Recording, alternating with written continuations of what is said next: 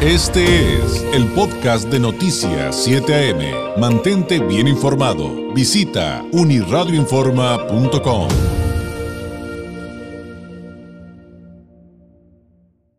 Durante los últimos días el asunto de la equidad, de la violencia de género, de la paridad, pero también del equilibrio en cuanto cuántos hombres, cuántas mujeres hay, por ejemplo, en un equipo de trabajo, en la iniciativa privada, eh, en un gabinete ha estado a la orden del día por diversas eh, razones. El 8 de marzo quizá fue el día más intenso de discusiones, eh, por obvias razones, pero para entender qué tan paritario, por ejemplo, es un gabinete, por ejemplo, el de López Obrador, pues definitivamente, y creo que nos queda claro gracias a, por ejemplo, un artículo publicado en Forbes México por el periodista Jared de la Rosa, pues no solamente nos podemos ir a lo cuantitativo, tenemos que analizar también muchos asuntos de carácter cualitativo, evidentemente. Jared de la Rosa, periodista con maestría en periodismo sobre políticas públicas del CIDE, eh, que publica en Forbes México, eh, está con nosotros, nos acompaña vía telefónica y le agradecemos enormemente que nos dedique este tiempo. Jared, ¿cómo estás? Muy buenos días. Buenos días, muy bien, gracias. Oye, eh, platícanos un poquito acerca de esta entrega. Eh, ¿Qué tan paritario es el gabinete de, López Obrador? Y, cómo llegan a estas conclusiones? En, este artículo que, por cierto, si nos está escuchando, este, se los vamos a compartir en nuestro Facebook Live para que ahí tenga el enlace. Pero, eh, ¿qué tan paritario es, pues, el gabinete de López Obrador? Bueno, mira, en Forbes nos preguntamos qué tan paritario es el gabinete del gobierno federal y vimos que de las 22 secretarías de Estado que hay, en nueve están encabezadas por mujeres. Sin embargo, pues politólogas que consultamos nos señalan que eso no es suficiente, pues por ejemplo a la Secretaría de Gobernación Olga Sánchez Cordero le restan funciones para dárselas a un hombre. Eh, la politóloga Ivona Cuña nos comentó que las funciones que le quitaron a la titular de la CEGOP fueron delegadas al secretario de Relaciones Exteriores, Marcelo Ebrard, quien se ha encargado de temas migratorios, de la compra de vacunas contra COVID y hasta de seguridad. Estos le tendrían que corresponder a la titular de la CEGOP. Eh, la internacionalista Guadalupe Peña nos comentaba que si bien el presidente ha logrado y ha nombrado a nueve mujeres como titulares de secretarías de Estado, ha minimizado su participación ya que no las deja tomar decisiones. Coincidió con la politóloga Ivona Cuña al señalar que la titular de la CEGOP no toma decisiones en temas que le tendrían que corresponder, como la política interior del país, sino se las está dejando otra vez al secretario de Relaciones Exteriores, Marcelo Ebrard, quien ya se ha convertido y le han llamado como pues el supersecretario. Ellas nos dicen que pues no solo no solo se tienen que nombrar a mujeres, sino dejarlas que tomen decisiones. Esto es, esto es paridad, no solo llegar a nombrar y decir qué secretarios van a ocupar, sino tener eh, la posibilidad de poder tomar decisiones. Claro. Ahora, eh, muchos han hablado acerca de, del concepto de un gobierno feminista, un gabinete feminista, y las expertas ya también se refieren a un asunto de políticas públicas, eh, que, finalmente, además de esto que ya bien nos explicaste, son un tema de discusión que evidentemente está sobre la mesa.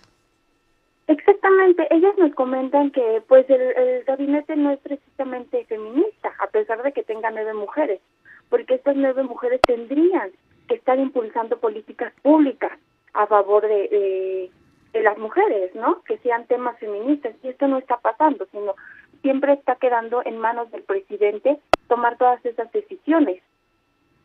Es un tema sin duda apasionante en el que además seguimos viendo en, el mundo, digo, no solamente en México, ya tal vez estarás de acuerdo en que la inequidad se hace latente en todos los ámbitos. Hoy por hoy estamos hablando, eh, gracias a esta entrega en Forbes, de lo que pasa en un gabinete.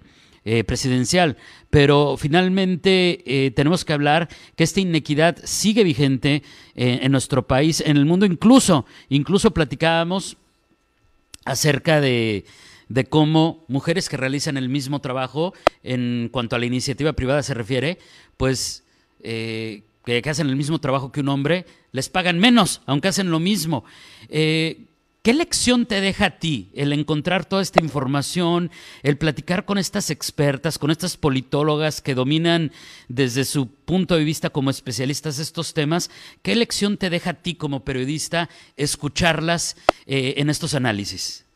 Sabes, algo que me sorprendió muchísimo es que ellas me comentan que pues estos temas, como ahorita lo decían, no solamente se encuentran en el gabinete del presidente López Obrador, sino se encuentran en los partidos, en instituciones, en todos lados te vas encontrando estos temas.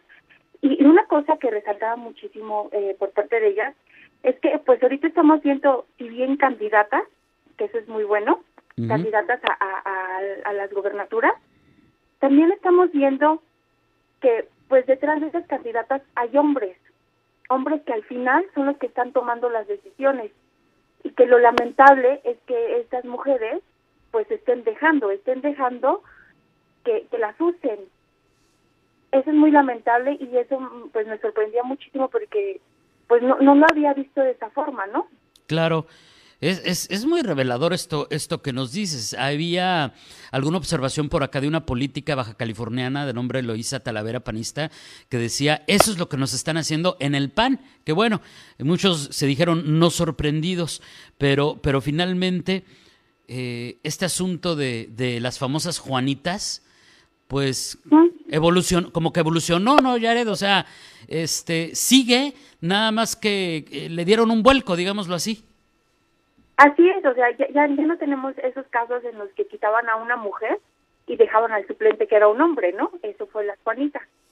Sino que ahora nos dicen, estamos viendo están eligiendo sí a mujeres y eso es muy bueno, pero lo lamentable es que sea el hombre el que siga tomando las decisiones, que no las estén dejando a las candidatas tomar decisiones, sino sea el mismo dirigente del partido, ¿no?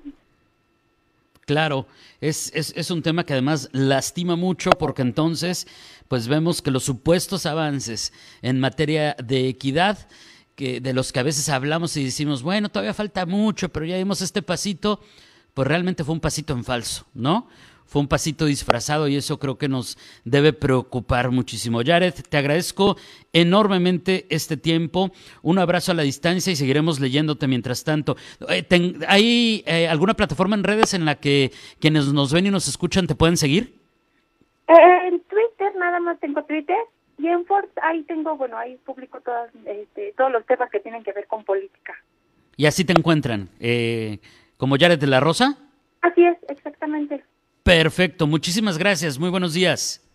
Buenos días y muchísimas gracias por el espacio. Al contrario, gracias por tu tiempo. Es Jared de la Rosa, periodista eh, con maestría en periodismo sobre políticas públicas eh, del, eh, por el CIDE, publica en Forbes México y pues nos platicaba sobre qué tan paritario es realmente el gabinete del gobierno federal en la actualidad. Sin duda, revelador todo esto que le compartieron expertas, politólogas, analistas y que ella concentra en una entrega sumamente interesante. Este fue el podcast de Noticias 7am. Mantente bien informado. Visita unirradioinforma.com.